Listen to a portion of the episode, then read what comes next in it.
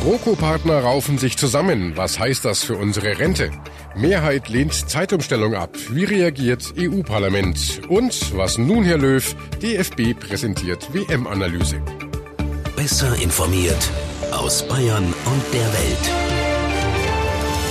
Antenne Bayern. The Break. Hallo beim Nachrichtenpodcast von Antenne Bayern. The Break ist die Auszeit für mehr Hintergründe, mehr Aussagen und Wahrheiten zu den wichtigsten Themen des Tages. Es ist Mittwoch, der 29. August 2018.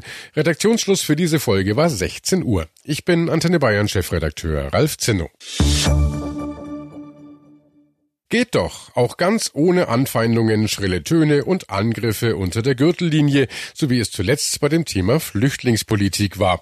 Nach nur einem kurzen Streit haben sich die Spitzen der Großen Koalition in Berlin zusammengerauft und alle Unstimmigkeiten sind aus dem Weg geräumt. Nach Diskussionen ist der Weg jetzt frei für Rentenverbesserungen und eine stärkere Entlastung beim Arbeitslosenbeitrag und das für Millionen von Bürgern. Gleich bei mehreren strittigen Punkten gibt es ein Einigkeit mit dem Ergebnis, es gibt mehr Geld für viele. Aber was hat man da jetzt ganz konkret beschlossen? Darüber sprechen wir jetzt mit Antenne Bayern Reporter Jörg Ratsch in Berlin. Jörg, da ist ja von einem großen Rentenpaket die Rede und von Entlastungen. Lass uns das doch mal auseinandernehmen. Was bedeuten diese Beschlüsse für uns jetzt ganz konkret? Ja, die meisten von uns werden das nächstes Jahr im Januar schon feststellen und zwar auf dem Lohn- und Gehaltszettel. Da wird nämlich der Arbeitslosenbeitrag abgesenkt. Das heißt, netto hat man je nach Verdienst um die fünf bis 15 äh, Euro mehr raus. Auch für die Arbeitgeber äh, wird ja der Arbeitslosenbeitrag gesenkt. Die haben dadurch weniger Lohnkosten. Also Unternehmen und auch Mitarbeiter werden ab Januar mehr Geld in der Tasche haben. Aber auch die Rentner direkt profitieren natürlich, allerdings nicht alle. Alle Rentner jetzt nicht direkt. Hier wurde jetzt konkret erstmal beschlossen, dass ungefähr sieben Millionen Mütter, die Kinder haben, die heute 26 und älter sind, dass die bei der Rente was draufgelegt bekommen. Und zwar, um die Kindererziehung besser anzuerkennen. Für jüngere Mütter hat man da schon mehr Rente eingeplant, aber auch die älteren Mütter sollen da nochmal was dazu kriegen. 16 Euro im Monat Rente mehr ungefähr ist da geplant für Mütter, deren Kinder vor 1992 geboren wurden. Und für die etwas jüngere Generation, also für die, die heute noch arbeiten und in die Rente einzahlen, da hat die GroKo jetzt so eine Art Rentenbeitragsgarantie abgegeben. Ja, das ist jetzt aber auch kein Versprechen für die Ewigkeit. Ähm, eigentlich ist es nur ein Versprechen für die nächsten sieben Jahre. Die Bundesregierung garantiert bis 2025 wird der Rentenbeitrag, den wir zahlen, nicht über 20 Prozent steigen. Heute liegt er bei 18,6 Prozent. Die SPD sagt, man müsste dieses Versprechen noch weit ausdehnen bis zum Jahr 2040, aber das würde so viel Geld kosten, das kann sich die Union im Moment überhaupt nicht vorstellen. Deswegen liegt da noch eine lange Diskussion vor uns. Und dennoch ist die Erleichterung groß bei allen Beteiligten. Herausgekommen ist also ein klassischer Kompromiss der drei Regierungsparteien CDU, CSU und SPD. Bundesarbeitsminister Hubertus Heil zeigte sich im ZDF zufrieden. Wir haben ja das, was jetzt möglich ist, durchgesetzt. Das heißt Stabilität und Sicherheit fürs Rentenniveau erstmal bis 2025. Wir haben uns vorgenommen, dass wir allerdings auch Weichen stellen über die Legislaturperiode hinaus. Dafür gibt es die Rentenkommission, die wird Anfang 2020 Vorschläge machen. Und das Ziel der SPD ist, dass wir, wie gesagt, langfristig das Rentenniveau stabilisieren. Das heißt, das passt zusammen. Eine noch längerfristige und vor allem sichere Altersvorsorge soll das Ziel sein. Das Ergebnis jetzt ist aber ein guter Anfang. Mir ist wichtig, dass wir eine Balance haben zwischen Krisenrücklagen, die brauchen wir in der Arbeitslosenversicherung, falls die Wirtschaft mal nicht so gut läuft. Sie erinnern sich an vor zehn Jahren nach der Finanzkrise, als Olaf Scholz als Arbeitsminister Kurzarbeit gemacht hat. Dafür brauchen wir was auf der hohen Kante, haben wir. Wir haben den Spielraum zu senken zu entlasten und den habe ich ähm, auch immer gesagt, wir können über 0,3 hinausgehen. Wenn eins erfüllt wird, wir müssen mehr in Qualifizierung investieren investieren in Weiterbildung, weil wir einen digitalen Wandel haben, weil wir die Beschäftigungsfähigkeit von Arbeitnehmern im Blick haben. Das haben wir gestern auch vereinbart. Und wir haben den Schutz der Arbeitslosenversicherung gestärkt für kurzzeitig Beschäftigte. Das, was die Spitzen der Koalition auf den Weg gebracht haben, ist also ein Rentenpaket für alle. Wichtig war, dass nicht nur die Rentner von heute profitieren sondern es ist für die Arbeitnehmerinnen und Arbeitnehmer, die zukünftig mehr Rente werden und auch die Kinder.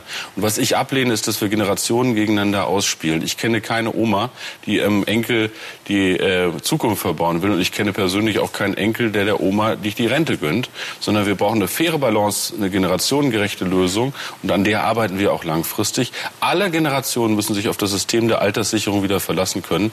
Das will ich erreichen. Klingt nach einer guten Nachricht. Rentenverbesserungen und eine stärkere Entlastung beim Arbeitslosenbeitrag. Und immerhin steht da eine Summe von 32 Milliarden Euro im Raum, die dafür zur Verfügung gestellt wird. Nur wie wird das alles finanziert? Woher kommt das Geld dafür? Die Frage haben wir Unionsfraktionschef Volker Kauder gestellt. Nun, wir haben ja bei der Arbeitslosenversicherung äh, entsprechende äh, Rücklagen, dass es nicht notwendig ist, jetzt diese 0,5 Prozent weiter zu erheben. Äh, wir haben gute äh, Steuereinnahmen und äh, so können wir diese Projekte auch finanzieren. Die Summe von 32 Milliarden ist immer so, dass die Menschen den Eindruck haben, es wird pro Monat ausgegeben, sondern es ist ein in der äh, mittelfristigen Perspektive das Ergebnis. Wir können uns das äh, leisten. Wir übertreiben es ja auch nicht. Und es bleibt dabei, dass der Haushalt ohne Neuverschuldung verabschiedet wird. Was aber, wenn es mal kriselt, die Steuereinnahmen des Bundes vielleicht nicht so sprudeln wie aktuell, wird dann der Arbeitslosenbeitrag wieder angehoben? Nein, sagt Kauder. Dadurch, dass wir eine jetzt stabile Rücklage bilden können in der Größenordnung von mehr als 20 Milliarden Euro, äh, ist äh, auch für Krisensituationen äh, vorgesorgt. Als wir damals 2009, 2010 die Lehman Brothers Krise hatten, haben wir äh, mehr als 10 Milliarden ausgeben müssen äh, in der Arbeitslosenversicherung, Kurzarbeitergeld zu bezahlen. Wenn wir eine Rücklage von 20 Milliarden haben, ist, sieht das alles ähm, anders aus. Und deswegen ist es auch, äh, was wir jetzt machen, Beitrag stabilisierend. Und trotzdem können wir eine Reduzierung vornehmen. Die Große Koalition kann also doch etwas bewegen. Und das soll auch so weitergehen. Nach der Sommerpause sollen uns Wählern jetzt endlich konkrete Projekte präsentiert werden. Die Einigung auf ein Rentenpaket ist ein erster Anfang. Am Vormittag ist es im Kabinett beschlossen worden. Und äh, die nächsten Projekte stehen auch schon auf der Agenda. Noch im September sollen das Baukindergeld für Familien folgen, dann ein Plan für mehr bezahlbaren Wohnraum, eine bessere Kita-Betreuung und auch noch ein Fachkräftezuwanderungsgesetz sollen folgen. Wir sind gespannt. Ein Ausscheiden der deutschen Fußballnationalmannschaft in der Vorrunde einer Weltmeisterschaft, das gab es noch nie. Bis zum Debakel dieses Jahr in Russland. Der tiefe Fall der Götter, schrieben damals italienische Zeitungen. Von Löws letztem Brüllen berichtet eine russische Zeitung und die französische Tageszeitung L'Equipe berichtete von der Höchststrafe für ein Team, das keines war. Wie geht's jetzt weiter mit der DFB 11? Bundestrainer Jogi Löw hat einen Neuanfang versprochen. Was Löw darunter genau versteht, darüber sprechen wir gleich. Vorher noch zu einem Thema, was offenbar die Deutschen so sehr bewegt wie kein anderes Land in Europa. In nicht mehr ganz zwei Monaten wird wieder an der Uhr gedreht, Ende Oktober. Dann gilt bei uns in Deutschland wieder die Winterzeit. Heißt, in der Nacht von 27. auf den 28. Oktober werden die Uhren wieder umgestellt. Aber wie war das nochmal? Im Frühjahr vor, im Herbst zurück? Das geht Millionen Menschen auf die Nerven, wie jetzt bei einer EU-Umfrage herauskam. Katrin Steinberger aus der Antenne Bayern Nachrichtenredaktion. Die Zahlen sprechen für sich. Mehr als 80 Prozent der Teilnehmer an der Online-Umfrage wollen dieses Hin und Her zwischen Sommer- und Winterzeit endlich loswerden. Mitgemacht haben 4,6 Millionen Menschen in der EU und, Achtung, jetzt kommt's, davon waren drei Millionen allein aus Deutschland. Also hier bei uns geht das offenbar den meisten auf den Keks. Dabei hatte man ja durchaus gute Absichten bei der Einführung der Zeitumstellung. Es war ja nicht so, dass man die Bürger nur ärgern wollte. Eingeführt wurde die Zeitumstellung in Deutschland 1980. Davor gab es bei uns keine Sommerzeit in dem Sinne wie heute. Da galt die Normalzeit oder wie viele sie nennen, Winterzeit. Als ein wichtiger Grund, warum die Sommerzeit eingeführt wurde, galt die Überzeugung, dass damit das Tageslicht besser ausgenutzt werden kann, weil es länger hell bleibt. Und so Energie gespart wird. Eine Art Nachwirkung der Ölkrise in Deutschland 1973. Und Deutschland hat sich damit auch an die Nachbarländer angepasst. Die hatten diese Regelung nämlich schon viel früher eingeführt. 1996 wurden dann sämtliche Sommerzeiten in Europa vereinheitlicht. Seitdem stellen wir im März und im Oktober die Uhren vor und zurück.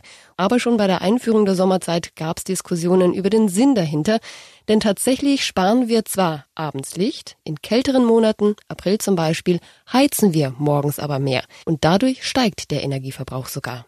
Okay, und jetzt äh, nach dieser EU-Umfrage mit dem doch sehr deutlichen Ergebnis, was bedeutet das? Ist dann jetzt bald Schluss mit dem Wechsel Winter-Sommerzeit? So schnell geht das alles nicht bei der EU. Die Kommission hatte ja zuvor auch schon gesagt, das Votum aus dieser Umfrage sei für sie nicht bindend. Aber weil das jetzt mit den über 80 Prozent doch ziemlich eindeutig ist, verlautet aus Brüssel, dass das Team um Kommissionspräsident Juncker dann wohl auch Ja sagen wird zu einem Ende der Sommerzeit. Dann müsste die entsprechende EU-Verordnung geändert werden. Nicht einmischen will sich Brüssel allerdings in die Frage, ob in Zukunft dauernd die Winter- oder die Sommerzeit gelten soll. Das darf jedes Land für sich entscheiden und das würde natürlich dann auch heißen, dass unsere Nachbarn dann womöglich in einer anderen Zeitzone sein könnten als wir. Ja, so oder so, in diesem Herbst, also am 28. Oktober, werden wir die Uhren wohl auf jeden Fall nochmal umstellen müssen. Der 27. Juli 2018, ein Tag, der in die Geschichte eingeht, als der Tag, an dem erstmals eine deutsche Fußballnationalmannschaft in der Vorrunde einer Weltmeisterschaft ausgeschieden ist. Lange Gesichter, blankes Entsetzen, Ungläubigkeit bei den Fans und Spielern der DFB 11. Ist das wirklich passiert? Haben die Jungs von Jürgen Löw tatsächlich gerade gegen Südkorea verloren? Von einem Debakel war die Rede, von kraftlosen, seelenlosen und ideenlosen Auftritten der Nationalmannschaft. Und auch Bundestrainer Löw sagte damals selbst, der Mannschaft habe über all die Zeit die Leichtigkeit und die spielerische Klasse gefehlt.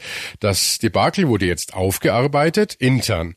Es wurden Konsequenzen gezogen und heute hat sich der Bundestrainer der Öffentlichkeit gestellt. Das WM aus war für mich und für uns alle und die in der Verantwortung standen natürlich ein absoluter Tiefschlag. Da gab es und gibt es nichts zu beschönigen. Und Löw gesteht ein, ja, auch ich habe Fehler gemacht. Ich hätte die Mannschaft, und das war wirklich die größte Fehler, das war fast schon arrogant.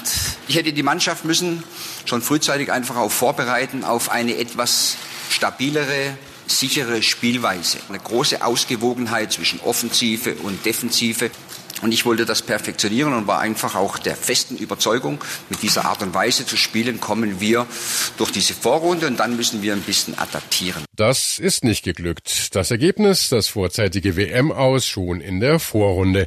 Eine Tatsache, die viele Gespräche nach sich zog, auch zwischen Bundestrainer Löw und Teammanager Oliver Bierhoff, bei denen beide zu dem Schluss kamen, dass wir auch nach dieser langen Zeit und nach diesem enttäuschenden Auftreten in Russland die große Motivation haben und die, die Energie haben und die Kraft haben und auch weiterhin die Begeisterung haben, das, was wir in Russland äh, verbockt haben, wieder eben auch auf gute Beine zu stellen, auf ein gutes Fundament zu stellen und dass wir mit aller Kraft, die wir haben und mit allem Einsatz daran gehen, dieses Schiff auch wieder auf Kurs zu bringen. Ein Thema am Rande war natürlich auch Mesut Özil, sein Bild mit dem türkischen Präsidenten Erdogan, Özils Rassismusvorwürfe gegenüber dem DFB und sein Rücktritt aus der Nationalmannschaft, von dem Löw nur über dessen Berater erfahren hatte. Der Spieler selber hat mich nicht angerufen. Normalerweise war es in der Vergangenheit immer so, wenn Spieler zurücktreten, wenn Spieler ein Problem haben, dann äh, gab es immer sehr, sehr gute Gespräche. Der Mesut hat sich für einen anderen Weg entschieden, mich bis heute nicht anzurufen, obwohl ich jetzt denke seit eineinhalb, zwei Wochen ihn mehrfach versucht habe, eben auch zu erreichen, per SMS oder per Telefon, dass mir aber auch nicht gelungen ist, ihn ans Telefon zu bekommen, hat sich für diesen Weg entschieden und das muss ich jetzt einfach mal so akzeptieren. Die Art und Weise des Rücktritts von Ösel kann Löw also nicht nachvollziehen. Und er stellt klar, mit seinem Vorwurf über Rassismus hat Mesut auch überzogen. Eines kann ich mit Bestimmtheit sagen. Weder bei diesem Gespräch in Berlin, wo der Präsident anwesend war und der Oliver, gab es niemals, auch nur im Ansatz, eine Art von Rassismus und niemals in meiner Mannschaft, niemals in der Mannschaft, in der ich, in der Zeit, in der ich beim DFB war, gab es niemals auch nur einen Ansatz von rassistischen Äußerungen in unserer Mannschaft. Bei mir im Studio ist jetzt Antenne Bayern Sportchef Carsten Wellert. Carsten, du hast die WM-Analyse von Jogi Löw heute auch in München live mitverfolgt. Ja, und ich muss auch sagen, gerade dieser O-Ton, den wir gehört haben, äh, rund um Mesut Özil, der hat mich am meisten aufhorchen lassen. Also, dass Mesut Özil so weit abtaucht, dass er nicht mal mehr ans Telefon geht, wenn Jogi Löw ähm, anruft oder ihm eine SMS äh, schreibt und überhaupt nicht mehr zurückruft. Das finde ich schon sehr krass, muss ich sagen. Also das zeigt irgendwie, wie sehr dieser Stachel wohl sitzt und ähm, wie man auch zueinander steht irgendwie jetzt nach dieser WM. Also das finde ich schon sehr heftig. Klar, die Agenda Ösil ist nach wie vor im Fokus, aber jetzt ist er nicht alleine schuld an diesem WM-Debakel gewesen. Heute war ja versprochen eine Analyse des Teams, also von Bundestrainer Jogi Löw und von Teammanager Oliver Bierhoff. Wie zufriedenstellend war, war das, was du da gehört hast? Ja, ich bin dann immer noch so ein bisschen gespalten, muss ich sagen. Also ich finde ja gut, dass er sehr drastische Worte genommen hat und gewählt hat. Also er hat sich selbst ja arrogant genannt und hat auch gesagt, es waren ganz große Fehler, mhm. die er gemacht hat. Also gerade, dass er in der Taktik nur auf diesen Ballbesitzfußball gesetzt hat, dass er die unbedingt perfektionieren wollte. Das fand ich schon sehr gut. Andererseits war dann er auch ähm, sehr gut vorbereitet, muss man sagen, mit einer PowerPoint-Präsentation. Gut, er hat auch acht mhm. Wochen Zeit. Aber da kam dann raus, dass er gesehen hat und dass sie ähm, rausgestoppt haben, dass zum Beispiel das Spiel der deutschen Nationalmannschaft zu langsam war. Statt bei der WM 2014, wo wir Weltmeister geworden sind, 1,3 Sekunden, äh, bis, das, äh, bis der Ball im Schnitt abgespielt wurde, äh, zu jetzt knapp anderthalb Sekunden das muss ich sagen, das ist dann so ein bisschen, ja, professionell und man hat alles rausgestoppt, aber das haben wir am Fernseher ehrlich gesagt auch gesehen. Ja, also, dass es zu langsam war und dass man nicht viel nach vorne gespielt hat, das hat er heute alles angesprochen. Auch die Geschichte mit dem Feuer, das er nicht entfachen konnte, auch das hätten wir ehrlich gesagt schon am Tag nach dem Ausscheiden sagen können. Also so ein bisschen sehr viel Stichhaltiges war nicht dabei, fand ich. Aber er wird sich messen lassen müssen nächsten Donnerstag in München beim Testspiel gegen den Weltmeister Frankreich, ob dann wirklich jetzt ein Ruck durch die Mannschaft Mannschaft geht, weil er hat ja gesagt, er will mit dieser jetzt erst recht Mentalität rangehen an die ganze Sache und dass das auch die Spieler mit vielen hat er ja gesprochen, dass das die Spieler jetzt auch sehen, jetzt erst recht. Da, da bin ich sehr gespannt. Aber diese, er hat sich selbst ja auch in die Kritik genommen, du ja. hast es angesprochen, er hat sich selbst äh, stark in die Pflicht genommen, von eigenen Fehlern gesprochen. Schwächt das nicht unter Umständen auch seine Position oder stärkt ihn das gerade beim Team, dass er nicht dem Team die Schuld gegeben hat? Ja, ich glaube, damit hast du vor allem recht. Mit diesem, dass er nicht das, Team nach vorne geschoben hat, ähm, das wird ihm da schon einen großen Rückhalt geben bei den etablierten Spielern. Und ich glaube, er hatte auch keine andere Chance. Also er hätte sich heute auch nicht hinsetzen können und sagen können, ähm, die Spieler waren einfach schlecht und jetzt machen wir es mit anderen Spielern neu. Ähm, das wäre, glaube ich, auch keine gute Lösung gewesen. Jetzt personell finde ich es ein bisschen... Ähm, ja, was hätte man erwarten können? Aber äh, gerade im Trainerstab, da war ich auch ein bisschen erstaunt. Man hat ja gesagt, der ganze Stab um die Mannschaft wird verkleinert und das um ganze elf Personen. Da fragt man sich schon, wie viele Menschen waren denn mit dabei, um Himmels Willen, ja, die sich um die Mannschaft gekümmert haben, ja. weil sie werden auch jetzt noch Physiotherapeuten, Ärzte, äh, äh, Teambetreuer und so weiter äh, mit dabei haben, auch Leute, die die Koffer tragen. Aber elf Menschen weniger, das ist schon krass. Und äh, das, ja, das berühmteste Opfer sozusagen ist der Co-Trainer Thomas Schneider, der wird nicht mehr mit dabei sein. Also statt zwei Co-Trainern gibt es jetzt nur noch einen. Da bin ich auch sehr gespannt, wie das in Zukunft dann weitergeht. Wir werden es sehen in einer Woche, du hast es angesprochen, das nächste oder erste Spiel nach der WM, ausgerechnet gegen den Weltmeister und dann ja auch hier in München. Richtig, und äh, da finde ich ja sehr interessant, auch da hat er ja indirekt Fehler jetzt, finde ich, zugegeben mit dem Kader, den er nominiert hat, weil alle drei Spieler, die er aussortiert hat, vor der Weltmeisterschaft, also wo er seinen Kader ja verkleinern musste, also Sané, Tar und Petersen, mhm. die hat er jetzt alle wieder mit berufen. Also mhm. das ist ja auch so ein kleines Eingeständnis, da lag ich wohl falsch, jetzt sehe ich die wieder in der Mannschaft drinnen. Wer ist rausgeflogen? Rausgeflogen ist äh, im Prinzip nur Semi Kedira und äh, Sebastian Rudi, jetzt von den, von den Namen, aber man muss auch sagen, ich meine, von dem 23er Kader bei der WM sind jetzt 17 wieder mit dabei im neuen Kader. Das spricht schon gegen diesen großen Umbruch und äh, es werden die großen Pfeiler auch weiterhin sein. Natürlich Neuer, Thomas Müller, Hummels, Groß, die sind alle mit dabei.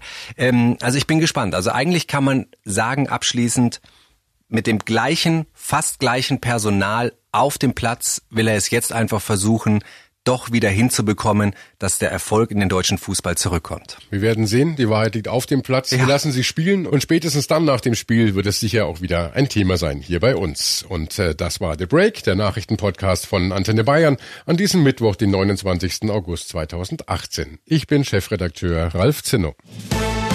Antenne Bayern. Besser informiert. Jeden Tag. Zu jeder vollen Stunde auf Antenne Bayern. The Break gibt's auch Montag wieder um 17 Uhr. Jetzt abonnieren.